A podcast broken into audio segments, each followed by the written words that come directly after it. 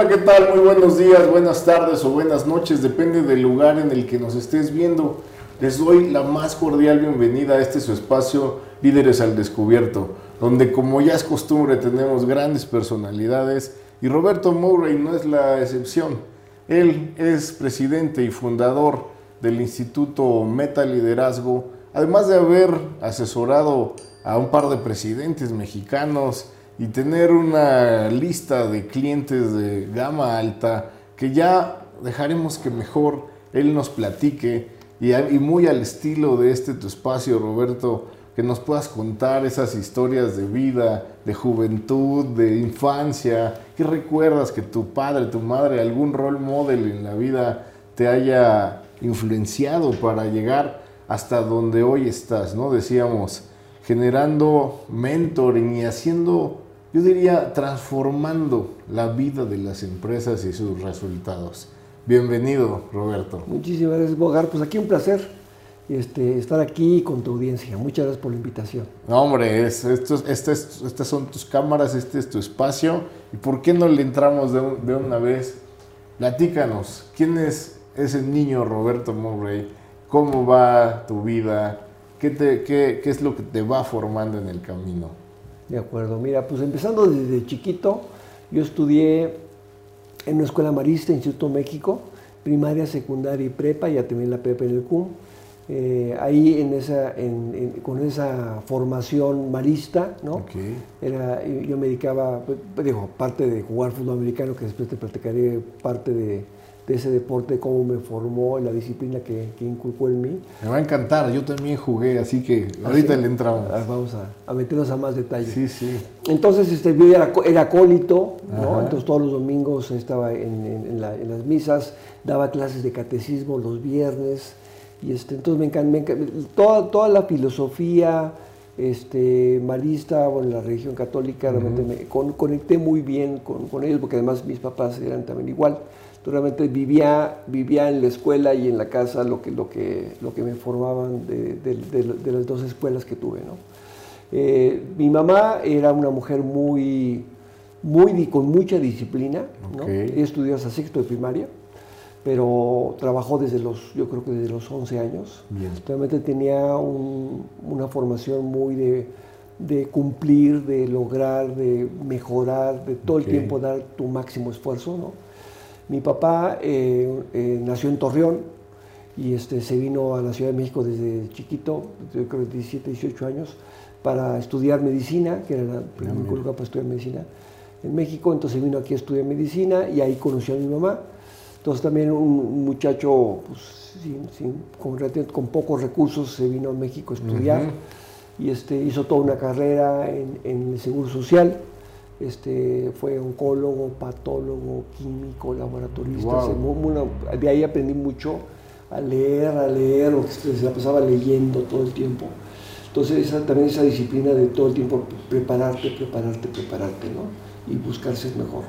Nunca dejar de aprender, ¿verdad? Sí, eso fue creo que es de los grandes mensajes que yo, bueno, de los grandes aprendizajes y los grandes mensajes que doy es que todo el tiempo tienes que andar buscando cómo aprender y aprender. Es más, ahorita estoy leyendo un libro muy bueno que se llama The Humankind. ¿no? Okay. Este, y, lo, y lo, la parte, la, la, la, pues, el ser humano, ¿no? Y dice que, y hace una, estoy ahorita en el que, capítulo donde hace una, una comparación entre el, el, el Homo neanderthal okay. y, el, y, el, ser humano, ¿no? Sí, sí. Entonces, supuestamente, lo que dicen es que el neanderthal sería un, un cerebro más, más grande, grande ¿no? sí. y decían que era, era, como, era como una Mac Pro. Ok. Y, y, el ser humano tenía pues una, una este, Mac Air. ¿no? Sí, sí, ya un procesador. Pero la diferencia, la gran diferencia era que tenía Mac, teníamos, los seres humanos tenemos Mac Air, uh -huh. pero con Wi-Fi. Ah, ¿no? ok. O sea, el concepto de que había una gran conectividad entre nosotros. Ah, la raza o el Homo sapiens ¿no? Uh -huh. tenía la capacidad de, de, comunicarse y aprender. La gran diferencia y el por qué el ser humano está hoy donde, donde estamos, ¿no? el porque aprendemos, tenemos una gran, una gran capacidad de aprender. Y el Neandertal, pues realmente eran muy individuales y no compartían y no aprendían mucho de sí mismos. ¿no? Qué interesante, muy al estilo de lo que también dice Yuval Harari, ¿no? Sí, con este, donde justamente evidencia esa capacidad de organizarse, ¿no? Ya del, del Homo sapiens y, y de allí que se estima que aunque eran más fuertes los neandertales, estos se organizaron la cabeza, y pudieron extinguirlos prácticamente. Entonces, el tema de colaboración Sí, sí. y el tema de aprender. Exacto. Entonces, este, de ahí, eh, en el en quinto de primaria, Rubén Maturano, este, mi coach de fútbol americano, este, abrió los gamitos Ok. de fútbol americano. Sí. Entonces empecé, empecé a jugar fútbol americano, empecé como tackle defensivo, este, y ahí aprendí pues, la disciplina de, de pre- de prepararte. Me acuerdo que había un mensaje que, que puse yo en, en uno de mis libros, donde digo, decía él, entrena fuerte durante en- en- entre semana para que disfrutes el, El día domingo. del juego, el domingo sí. es un lugar, es un momento para divertirse, gozarla, ¿no? Pero, pero todo va a estar en base a qué, qué también te preparaste, porque si no el domingo lo vas a sufrir, ¿no? Claro. Entonces ese, ese era un mensaje que yo aprendí mucho de él. Lo otro era, eh, me acuerdo que un día llegó y me dijo, yo era tackle defensivo, porque era chaparrito, Sí. y pues siempre estaba en el límite del peso, ¿no? Ok. Y entonces este, me dijo, te, te voy a poner de corredor. Dije, no, pues de corredor no doy, o sea, Ajá. este, me gusta más ser este, tackle, ¿no? Entonces me puso a entrenar, a entrenar media hora antes de- de- del entrenamiento. Ah, era-. Abrían los domis, los cerraban, los abrían, y yo no sabía si los abrían o no, y me caía, y decía, es que no sé si me los van a abrir, tú, tú, corre, tú corre, sí, no se puede. Y a las tres semanas, ¿no? Ya me abrían, me cerraban, me daba igual, pasaba por la mitad, fue un, un año espectacular que tuve como corredor, ¿no? Y ahí aprendí el, el concepto de, pues que hay gente que cree en ti, tú, aunque tú no creas, hay gente que cree en ti, ¿no? Claro. Y cómo te empuja a que saques la mejor versión de ti mismo. Entonces, para mí fue uno de los grandes ¿Y aprendizajes. crees que crees que es pura creencia o es la detección de habilidades y talentos? Yo creo que son las dos, Sí. ¿no? O sea, yo creo que es el, el creer, para mí una creencia es la certeza de que algo es verdad, ¿no? Ok. Pues yo creo en Dios, ¿no? o yo creo en ti, ¿no? Sí, sí. O sea, si creo en ti, es decir, tengo la certeza de que si me dijiste que el martes me entregas tal documento antes de las 12, me lo vas a entregar. Y vaya que es importante saber quién creo que soy o no. Ah, después te voy, a- te voy a contar ahí que pa- parte de la esencia que de lo que manejo es que digo, tú no eres quien eres, tú eres quien crees que eres. Claro. Entonces, como crees que eres muy simpático, muy cero, muy profesional, muy creativo, muy rígido, muy lo que sea, Lo acabas te siendo. comportas así todos los días y te vuelves buenísimo siendo tú. Pero tú eres el cuento que te cuentas, ¿no? Entonces, la- para mí las creencias son, son la, la esencia de la vida, ¿no? Claro. Y luego eh, otras, otros, otros aprendizajes que tuve con, con, con- con- en fútbol americano con mi coach Rubén Maturano, que por cierto hace como un mes fui, comí con él y su esposa en Guadalajara, padrísimo, Qué grato es volverse a reunir con estas personalidades, ¿no? espectacular. Y es que, amigas, amigos, en el fútbol americano, como seguramente en otras comunidades y disciplinas, se genera una verdadera familia, una comunidad. Por cierto, muy clavada, ¿no? Que cuando estás con alguien de americano puedes hablar horas y horas y remembrar jugadas, ¿no? Eh, Fíjate lo que viví yo también de la parte de los Navy SEALs. Dicen que la mejor forma de lograr lo que ellos le llaman el brotherhood, Sí. o sea, la hermandad, Sí, sí. es cuando pasas por momentos de sufrimiento, de dolor, de esfuerzo, de dorm- no dormir o dormir por varios días juntos. ¿no? Claro. Y es cuando realmente creas esa. La adversidad construye mejores equipos si se maneja correctamente. Entonces ahorita estamos viviendo un bombón, ¿no? Claro. Son momentos de adversidad, entonces si se, si se, si- si se aprovechan, puedes formar realmente equipos de alto compromiso, de alta hermandad. Qué buena cosa. Bueno, y entonces, eh, después de... Ya de ahí, me- de otro, otro, otro, otro aprendizaje importante, y lo vi ahora el, el día- de ayer en el fútbol americano, en las, Ajá. En las entre eliminatorias. Los, los Eagles y los 49ers, Sí, sí. es como es- nunca dejes de mover las piernas, ¿no? Ah, claro. Entonces me Ese- encantó ese era un porque, básico. porque decías que me agarraron, o sea, ya tengo aquí una acá, otro acá y otro cuate acá arriba, y ya me agarraron, pues ya me, me dejo caer, ¿no? Y me decían, nunca dejes, nunca dejes. Y de repente, de verdad que por magia, de repente como que se, Se abren. se abren te, te dejas y te, te vas solo, ¿no? Entonces para mí ese ha sido un, una- un principio de vida, o sea, nunca dejes de mover las piernas, o sea, todo el tiempo presenta, presenta, pro- propuesta, no te aceptas la propuesta, pues sigue intentando, sigue intentando, entonces nunca dejes de mover las piernas. y- Perseverancia y al final Perseverancia, resiliencia, este, no dejar de intentar, ¿no? Yo, soy, yo, soy, yo estoy convencido que digo que la decisión es un fracaso. Es decir, perdón, al revés. Te, te iba a decir, te- Sí, sí, sí. mezclé dos ideas. El fracaso es una decisión. Mientras tú sigas intentando, no has fracasado. Por ¿no? supuesto. El día en que tú dices ya hice todo lo posible, ¿no? En ese día estás aceptando el fracaso.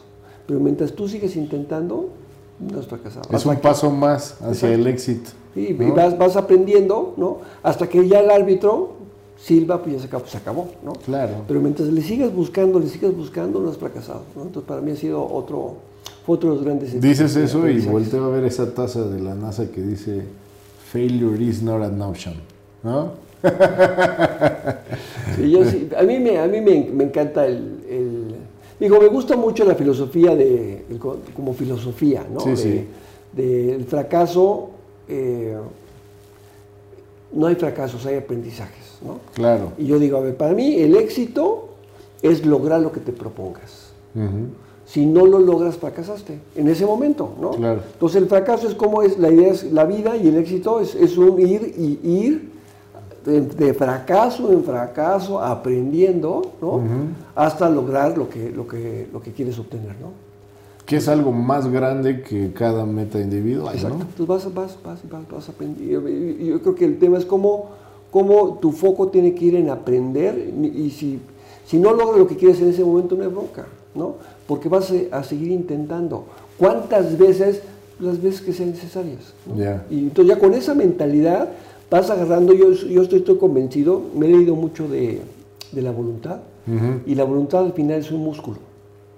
Hay que ejercitar. Entonces hay que ejercitar todo el tiempo como la dieta, ¿no? Que si sabes cómo poner la dieta, pues a lo mejor dejas de comer cuatro frijoles menos. Claro. ¿no? Y tu mente te va a decir, no, pues no hay bronca, cuatro símbolos, ¿no? Voy a dejar de comer los frijoles y las tortillas y el pan, y no, entonces no. No, entras la en dieta no le pánico. entro. Pero cuatro frijoles para acá y poquito a poquito vas en, como va, cuando vas al gimnasio, empiezas de poquito en poquito, te vas a lastimar, y de repente vas, de repente ya agarras más peso y luego más peso y ya vas, ¿no? Entonces para mí es muy importante seguir intentando, ¿no? sabiendo de que tarde o temprano vas a tener la suficiente fuerza, la suficiente condición, la suficiente habilidad para poder hacer lo que te hayas propuesto, ¿no? Mira, qué bien. Bueno, y, sigue la vida. este, entras a la universidad. Ahí decido estudiar, yo desde, desde chavo sabía que quería estudiar administración de empresas, me gustaba mucho el Ok. tema de, era muy administrado, Ok. me gustaba tener todo, todo bien, bien arregladito y dije, una empresa tiene que ser muy enfocada a, a que todo esté bien, que cada quien tenga un puesto, que cada quien desarrolle bien su puesto, que se pueda medir el puesto, o sea, desde los 16, 18 como que tenía esa idea. Y luego ya tomando la carrera dije, este, a mí lo que me encantó fue marketing, ¿no? Dije, entonces tomé la especialidad en marketing, este, y después tomé la especialidad en finanzas porque dije un mercadólogo, si no, si no sabe dónde está el dinero, Claro. pues o cómo puedes- generar. puedes generar ¿no? ideas Sí, sí. espectacularmente preciosas, que la gente Sí. te aplauda, pero que pierdas dinero, ¿no? De acuerdo. Y mi papá era muy de que este, me decía, hijito, esa carrera no es carrera. Yo estudié administración de empresas, pero ahora con- contabilidad, esto, otra cosa, porque esa no es. Y bueno, pues sí me toqué especialidad más en el tema de finanzas. Y luego me tomé un posgrado en el ITAM de finanzas. Y este, pero ya prácticamente toda mi vida estuve en, en- en marketing. ¿no? Empecé primero en Arthur Anderson, en la parte de consultoría. Ahí fue cuando realmente me di cuenta que lo mío era marketing. Dije, esto no es lo mío. Me encanta la idea de ser consultor y todo el rollo. Y estar en una compañía en aquel entonces pues, era de las grandotototas Claro. del mundo. Y ya me metí a la parte de marketing, estuve en Tequila Cuervo, después de Tequila Cuervo me, me fui a Suntory, la, la- una compañía japonesa de bebidas y de Sí, sí. restaurantes Suntory.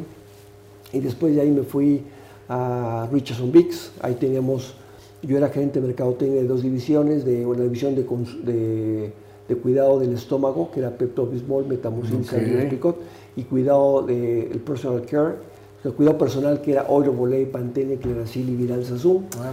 Y después Procter nos compró, entonces me pasé a Procter, manejando también Down, eh, Pantene, eh, Jabón Escudo.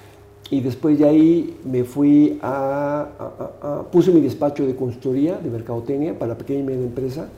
Y el concepto era en el 88. Okay. Decía, tú no puedes pagarme para la pequeña, para la pequeña y media empresa en México. Si tú no me puedes pagar el sueldo que me paga Procter, ni los coches, ni los bonos y eso, pero yo soy tu gerente de marca, tiempo compartido.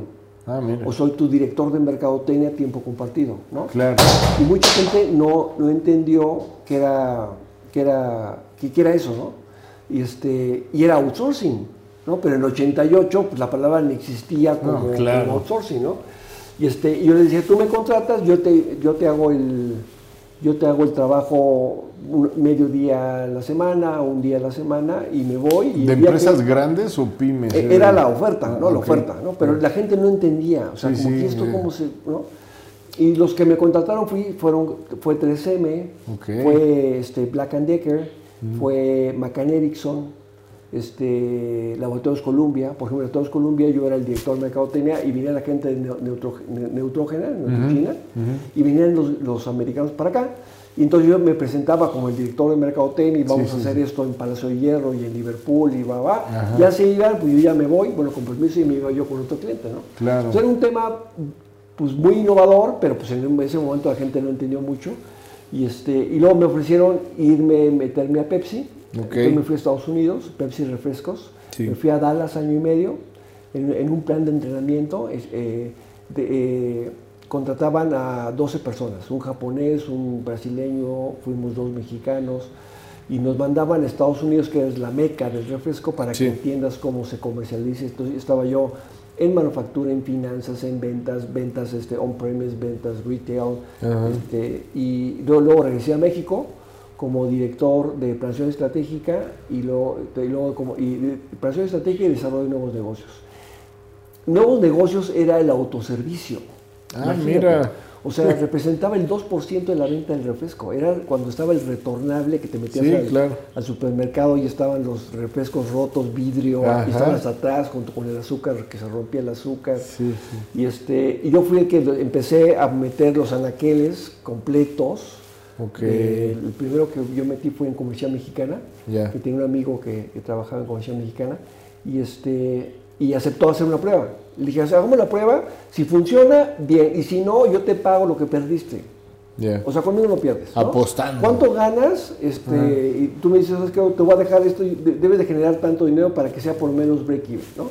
Y si yo genero más, pues te lo quedas, y si genero menos, te, pago y regresamos al formato anterior. Y, era, y no había, había muy poco retornable, entonces metimos toda esa parte del, retornable y luego me hicieron director de operaciones de la Ciudad de México, el Estado de Guerrero y el Estado de Morelos. Ya ahora sigue la operación camiones. Sí, sí, sí, sí, Entonces estuvo muy padre y de ahí me, salí y, y me fui a Televisa.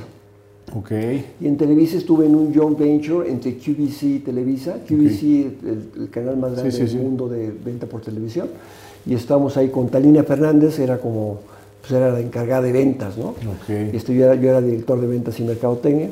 Y, este, y era padrísimo que era, este, cada, no, pues, prácticamente el celular era, apenas arrancaba y era Viper. Sí, Entonces que iban llegando el, el Viper y llevas 200 mil pesos, 400, hay que meter un 4-hour special, ¿no? un especial de 4 horas, entonces aviéntate el especial. Entonces era como estar en la bolsa, ¿no? Era una adrenalina todos los días. Sintiendo cómo iba. Tenemos 10 mil SKUs, entonces fue espectacular. Ese, ese chavo fue muy bonita, lo vi en la crisis del 95. Yo salí en la crisis, porque para que no. Éramos como 23, yo me salí, se quedaron 22 con trabajo, ¿no? Y, este, y luego, tres meses después, en el 95 entré a Monsanto. Entonces en Monsanto estuve ocho años y medio como director de, vicepresidente de Latinoamérica de la división de consumo. Era lo que eran alginatos, hidrocoloides, eh, NutraSuite como, como ingrediente y como sobrecito canderel. Y, y, estuve ocho años y medio ahí. Entonces los directores generales de Argentina, de Colombia, de Brasil, de México me reportaban, yo manejaba las plantas, finanzas, recursos humanos, todo el negocio. Y después me invitó eh, el presidente Fox a trabajar con, con él. La, ¿Cómo se dio la, eso, la, eh? primera, la primera me, me, habló un headhunter, Horacio McCoy, me habló. Y, este, y me invitó, dije yo, la verdad, a, a meterme con ese mundo de la política, Ajá. a mí lo personal no me gusta Ajá. y no me interesa meterme. ¿no? Me dijo, Roberto, el presidente Fox quiere gente como tú. Le dije, pues como yo hay muchos, ¿no? Ajá. Pero yo no, no, no, no, estoy interesado. Me dijo, Roberto, piénsalo. Le dije, no hay nada que pensar. Me dijo, Roberto, como amigos, como mexicanos, te pido que lo pienses. Le dije, va, ¿me lo prometes? Sí. ¿Mañana me hablas y me dices? Sí. Y, este, y en la noche, como nueve de la noche, apareció la, el recordatorio Fox. Ajá. Agarro una hoja, la rompo en dos, pros, contras. Y dije, en tres minutos le, le, le cumplo a mi amigo sí, y ya. Sí. ¿no? Entonces empecé a escribir, pum, pum, pum, pum. Y este, me tardé como una hora. Y la conclusión fue, yo he recibido mucho de México. Okay. Yo nunca le he regresado nada a México. Y si en, y si en algo puedo apoyar al cambio, uh -huh. le dije, va, no conozco al presidente Fox, claro. pero se me hace un hombre bien intencionado y honesto. Y dije, pues va. Y entonces dije, no me van a aceptar. ¿no? Y, este, y me aceptaron, me quedé, me quedé como el finalista, entré y, este, y entré en la segunda mitad del, del, del gobierno. Estuve 2004, 2005 y 2006 okay.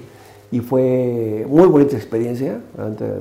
Eh, ahorita que te, te resumen, seguramente... Te después de las grandes empresas que, que uh -huh. mencionabas, estar en el gobierno es verdaderamente una gran empresa, ¿no? Y fíjate que había dos cosas. Una me decía, Roberto, ¿qué, qué gran cambio pasar de la iniciativa privada a gobierno. Claro. O sea, no, no, te frustraste, ¿no? Y dije que trabajar con Fox era trabajar en una multinacional. Claro. O sea, la filosofía, la forma de, de, de administrar, la forma de liderar del presidente Fox era de una multinacional. Sí, sí, la verdad es que agendas, le, le imprimió un carácter empresarial a la forma de gobernar. Sí, entonces él tenía su, sus pantallas de los principales proyectos del país, tal proyecto está en rojo, le hablaba a Paco Gil, uh -huh. Paco Gil, o sea, la, primero le hablaba a Pedro Cerizola, sí, sí. oye, no hay, es que no me están soltando, pasando dinero o algo, y entonces realmente Paco. le hablaba a Paco Gil, oye, ¿qué pasó? Pues mándale dinero que le toca, porque no le has pasado, lo que fuera. Entonces todo el tiempo realmente estaba asegurando que las cosas sucedieran, ¿no? Entonces claro. dije, yo, yo no sentí un gran cambio, este, y estando en Los Pinos, pues realmente es un mundo, digo, son éramos como 800 personas, ¿no? Uh -huh. Pero el, el, mundo relativamente no es este, tan grande como trabajar en, en, los, en, las oficinas de Pemex o claro, la Secretaría claro. de Educación. No, sí, es más reducido, más, mucho más reducido, más estratégico y mucho más directivo, ¿no? Entonces, en esa parte, este, yo, yo, yo la, la, pasé muy bien, muy bien. Ahí, eh, do, hasta, hasta el 2006, noviembre de 2006, salí y me fui como vicepresidente de comercial de, de Telefónica. Entonces ahí, ahí, tenía yo, era ventas, mercadotecnia, atención a clientes, tenía 1.500 personas en mi, en mi equipo. Eh, yo agarré a Telefónica eh, perdiendo dinero okay. con 5.6 millones de usuarios y en 24 meses nos fuimos a ganar dinero Mira. con 15.2 millones de usuarios. Wow. Entonces fue realmente una chava muy padre. Gente, sí, sí. Bueno, una, lo que pasa es que Telefónica es una compañía inmensamente grande, ¿no? Claro. Este, en aquel entonces vendía como 120 mil millones de dólares, ¿no? Y México pues era nada. Sí, era muy, muy pequeña su presencia. Entonces ya, ya, cuando agarramos más o menos el, el, la, la, el cómo, el, para mí todo tiene que ver con la estrategia. Entonces claro. ya cuando definimos la estrategia nos fue mucho más, mucho más fácil. Y de ahí después me invitó Calderón uh -huh. a, a, regresar, ¿no? Okay. Y este, yo decía, bueno, ya como, como mexicano yo ya pagué, ¿no? Sí, sí. O sea, yo ya... Pues, ya mi bono está cubierto. Este tema de... de, de vamos, además yo no estuve en la política, realmente yeah. yo era una persona sí, técnica, sí, ¿no? Claro. Y, este, y dije, bueno, va, va, doy el zarpazo otra vez con, con, con Calderón. Y, este, y me aventé 2010, 11 y 12, okay. en el mismo puesto, en la misma oficina. Ah, yo decía, este es un déjà vu, ¿no? Y este, también muy bien, me, me disfruté de los dos. Me, me preguntan, oye Roberto, ¿tú este, ¿cómo, ¿cómo, te la pasaste? Y digo, yo volví a trabajar con Calderón y con Fox. O sea, Sin logré ese, ese respeto como, como mexicano, ¿no? Y Ya. gente comprometida en, este, en ayudar, ¿no? Claro. Y, este, y de ahí salí y de ahí fue cuando dije yo, México no va a salir si no se mejoran dos cosas. ¿no? La primera, ¿cuáles? Hay que, hay que mejorar 17 mil. Sí, sí, sí, pero por lo menos Pero para mí, dos. las dos clave, clave, clave son una, la educación.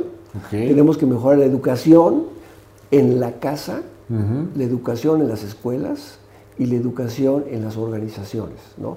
Y sobre todo, educar para ser mejores personas, mejores seres humanos, la primera. ¿no? Sí, sí. Y la segunda, estoy convencido que el tamaño de una persona, el tamaño de un equipo, el tamaño de, de una organización o de una nación está limitado por el tamaño de su liderazgo.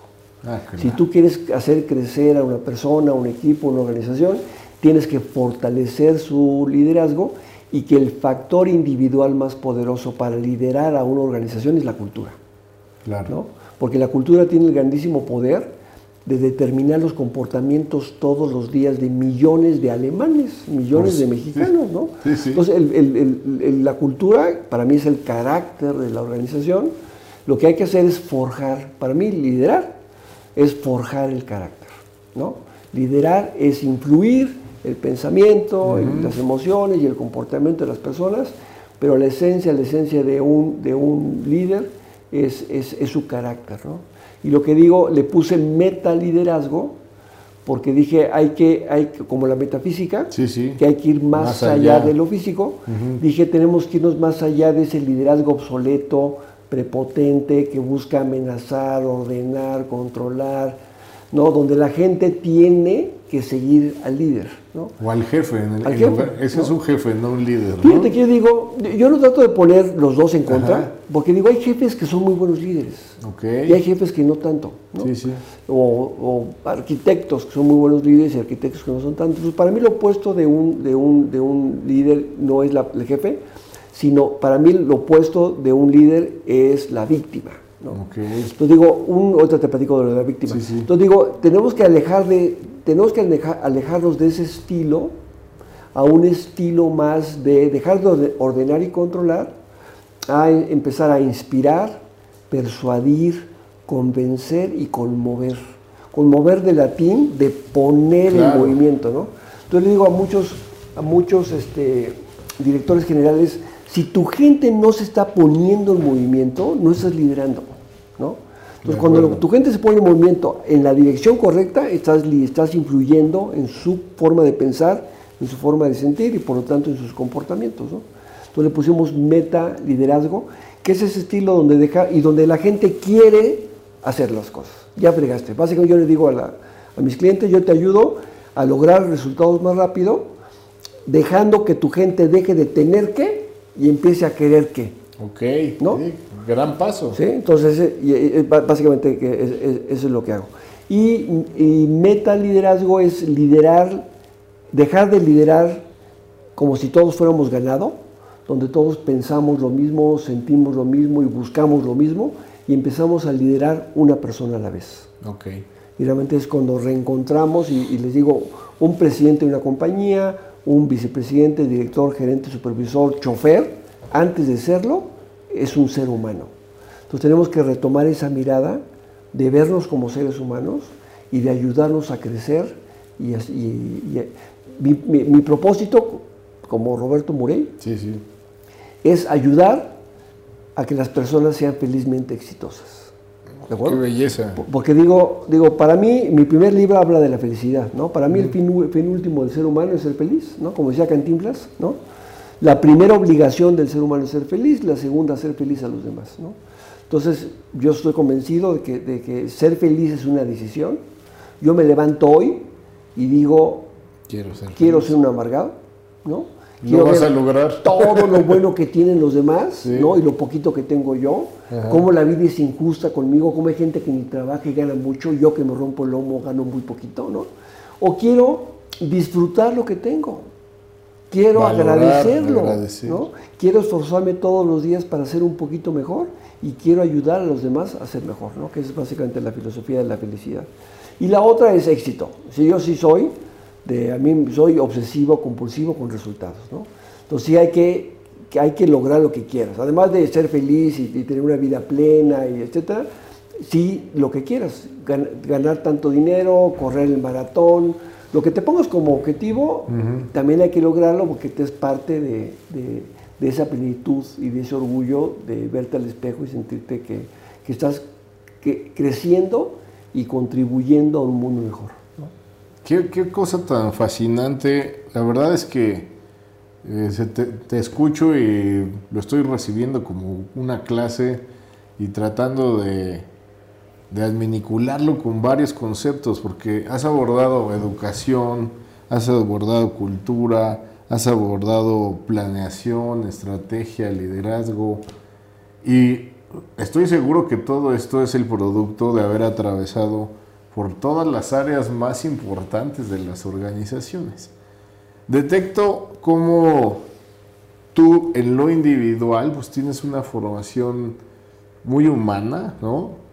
El americano me dice muchísimo eh, a partir de liderazgo, ese segundo esfuerzo, que se, entrena y llueva, truene o relampaguee, eh, es una, se genera una comunidad, ¿no? Donde si yo estoy bien, tú estás bien y viceversa. Y creo que todo esto lo has ido llevando pues a esto que concibes como el meta liderazgo. Y esto me da pie a, a preguntarte ¿Cuáles tú crees que sean los diferenciadores entre las personas de carne y hueso y las personas llamadas morales o las organizaciones? Al final del día somos las personas los que, los que hacemos los cambios, ¿no? Pero sí es posible generar en las organizaciones sentimientos, emociones, caracteres, similares a los de una persona de carne y hueso. ¿Qué te has encontrado en esa construcción? Eh, porque ciertamente nadie ha visto la cara de Walmart, ¿no? O la cara del Estado mexicano como tal. Pero sabemos que los seres humanos en esta construcción, incluso ideológica de estas figuras, es posible encontrar esos mismos atributos. ¿Cómo llegaste a eso? Yo, yo, estoy convencido que, que, una, que una organización, o un país, ¿no? pero una organización está construida por equipos. Entonces tienes el equipo de finanzas, el equipo de recursos humanos, el equipo de ventas. Y los equipos están formados por personas. ¿No? Entonces al final lo que hay que fortalecer es a la persona. Y la persona y las personas que vas fortaleciendo van entrando a diferentes equipos y van ayudando a formar y, y fortalecer los equipos y los equipos van formando y fortaleciendo a la, organización. ¿no? Hay un libro buenísimo que se llama Team of Teams, del general eh, Stanley McChrystal, y que dice, no lo dice él, lo digo yo, pero el concepto es este, ¿no? O sea, el Barcelona es un equipo que, tiene, que tiene el equipo de, de, las defensas, el equipo de los medios, el equipo de las defensas, el de los delanteros, pero juegan como un solo equipo. Claro. Y esa es la gran diferencia, ¿no? Donde Nestlé tiene sus equipos, sus departamentos, sus equipos, y la idea es cómo logras que trabajen como un solo equipo, cómo logras que cambien su mentalidad, que digan, somos un solo equipo donde todos ganamos juntos o todos perdemos juntos, ¿no? Entonces, cuando tú logras hacer ese, ese, ese switch mental, ya fregaste la mayoría de las veces lo que, lo, que, lo que se busca es que cada quien haga su chamba, ¿de acuerdo? Entonces, a ver, tú finanzas, dedícate a esto y dedícate a aumentar la, la ¿cómo se llama? ¿Cómo pues, se puede aumentar la, en los márgenes? Y tú ventas, ponte a vender, y tú ponte a producir y baja costos. Entonces, cada quien que haga lo que le toca, ¿no? Cuando realmente al final, totalmente de acuerdo, al final el delantero tiene que bajar a defender, el, el portero tiene que subir a meter gol, o sea, al final hay una mezcla de todo. Yo digo que hoy el mensaje que yo mando es que ya no hay que ser responsables. Ser responsable ya no es suficiente, ¿no? Ser responsable es hacer lo que te toca, ¿no? Ahora ya tienes que dar el extra. Claro. ¿Sí? ¿Cuánto extra? Lo que te toque, ¿no? O sea, tú nunca vas a ver un delantero, por eso me gustan mucho los deportes, porque nunca vas a ver un delantero que diga, oye, ya bajé 5 veces, no exagere, carajo, que se pongan las No, lo hacen por... Yo estoy para meter goles, no para defender. Entonces no, no, hay ese pensamiento, o no pide permiso al, entrenador, hoy puedo bajar a ayudarlo al güey que no se lastimó, no, va así, automático, ¿no? O el tema este de fútbol americano, se cae la bola y todos van a la, todos, o sea, no, no, no, el que, el que la tiró que la recoja, ¿no? O sea, todos vas, pues, ¿no? Entonces yo creo que hoy en el mundo, a nivel personal, en tu, en tu casa, en tu familia o en las organizaciones, tienes que dar el extra necesario, que pues, yo le llamo accountability, que es mucho más que responsabilidad, que dar el extra necesario y hacer tu trabajo y ayudar a tus, a tus compañeros a lograr el éxito porque estás convencido de que todos ganamos juntos o todos perdemos juntos. Qué, qué, buena cosa, porque fíjate, como que cae mucho en los conceptos diferenciados de multidisciplinariedad e interdisciplinariedad, ¿no? En la multi todo el mundo está haciendo su mejor esfuerzo, pero solo respecto de lo que le toca, ¿no? Mientras que en la interdisciplinariedad todo el mundo hace su mejor esfuerzo para cumplir un objetivo común. Y esto me hace caer en el tema de los famosos job to be done, ¿no? Estas pequeñas frases a partir de las cuales las empresas generan de una manera muy concisa para qué están diseñadas. Y me, gustaría, me gusta usar tu, ejemplo del fútbol, porque allí si, si, cada jugador tomara como job to be done el meter goles y evitar que te los metan, todo el mundo estaría actuando alineado a ese objetivo. Mm. Y es lo mismo que ocurre con las empresas, ¿no? Si tú vamos a pensar que estás, eh, eres un banco a lo mejor, y haces que toda la gente sepa que lo que allí se hace es otorgar créditos, ¿no? principalmente, por citar de los más importantes, pues tanto el cajero como probablemente la persona que te recibe en los cajeros automáticos, como el gerente, como el comercial, como el marketing, pues van a, hacer su trabajo en función de ese resultado final, ¿no? Pero ahora me, te quisiera preguntar, porque decías, tú ya fregaste cuando haces que la gente en lugar de tener, de tener que hacer, quiera hacer. ¿Cuáles serían algunos consejos para caminar hacia ello? ya no te contesté el tema de, las personas, pero al final yo digo la persona física y la persona moral, porque al final es cómo logras una identidad. Por ejemplo, hace poco hice una comparación que decía, eh, el Bimbo es un la cultura de Bimbo, el carácter de Bimbo es un reflejo del carácter de Don Lorenzo de Virgen. Y ahorita de Daniel, ¿no? Cuando, cuando tienes fundadores con un carácter muy fuerte, ¿no? y no fuerte de enojones, sino muy bien definido, se, permea el carácter. ¿no? La, cultura de Amazon es de Jeff Bezos. Tú, tú ves cómo habla Jeff Bezos y, es igualito, la, de Steve Jobs, ¿no? Eh, esa pasión por el diseño, esa pasión por la simplicidad, esa pasión por el foco, ¿no? Finalmente está permeando, ¿no? La, Exacto. El carácter de ellos. Entonces al final que se sientan los P&Gers, ¿no? de, de, Procter Gamble, los Amazonians, es cuando logras una identidad. Entonces cuando logras esa identidad, ya automáticamente, yo, yo lo que me enfoco mucho en una cultura, por ejemplo, me enfoco mucho a los comportamientos. ¿Por qué? porque los pocos comportamientos, pero los comportamientos si se repiten se convierten en hábitos. y los hábitos si se repiten se convierten en la forma de ser, ¿no? Porque la cultura tiene que ver más en cómo se comportan las personas en una organización cuando nadie las ve. Claro. ¿De acuerdo? Entonces al final dices que así somos, ¿no? Y, nos reímos ah, de, esta, de esos chistes y nos enojamos de esto. Nunca, aquí nunca se hace esto, aquí siempre se hace esto, porque así somos. Entonces ya dices, ¿cómo le haces? No, no hay una cara de Walmart, como decías, pero sí hay, un, hay una forma, hay una, una, clara, un claro sentido de identidad. Un espíritu, ¿no? De que somos austeros, austeros, ¿no? Y somos durísimos para negociar y siempre damos los precios más bajos del, mercado y los procterianos somos grandototes, invertimos, somos muy buenos en marketing. O sea, hay una identidad muy clara de qué son y qué no son, ¿no? Entonces me, me no, no te había contestado. No, no, no, gracias, gracias. Y la otra, ¿cómo le hago para movernos del tener a querer? Hay muchas formas, pero para mí, la esencia, la esencia de todo es conocer a la otra persona. Ok.